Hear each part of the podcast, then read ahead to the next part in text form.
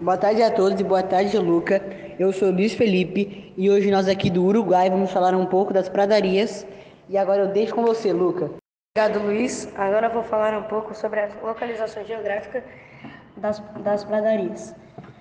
As pradarias podem ser encontradas nas áreas centrais dos Estados Unidos, Canadá, sul do Brasil, Argentina e Uruguai.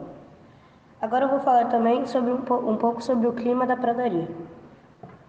As pradarias têm os, os climas tropicais e os climas temperados. Os climas, os climas tropicais são quentes durante o ano, mas as pradarias temperadas são quentes e frias e seu clima é úmido. Vou falar também um pouco sobre os tipos de grama. Os tipos de grama que, pode, que podem ser encontrados na pradaria são o capim e a grama. Agora o Luiz vai falar um pouco mais sobre as pradarias. Obrigado, Luca. Já já voltamos com você.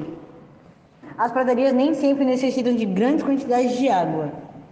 A altura das pradarias, ela geralmente possui entre 10 a 50 centímetros e um jeito de você aproveitar para ganhar dinheiro com as pradarias é você pode utilizar ela para pastagem e você pode utilizar ela para agricultura. São dois meios muito bons de ganhar dinheiro com a pradaria. É, agora também eu vou falar um pouco dos animais que podem ser encontrados na pradaria.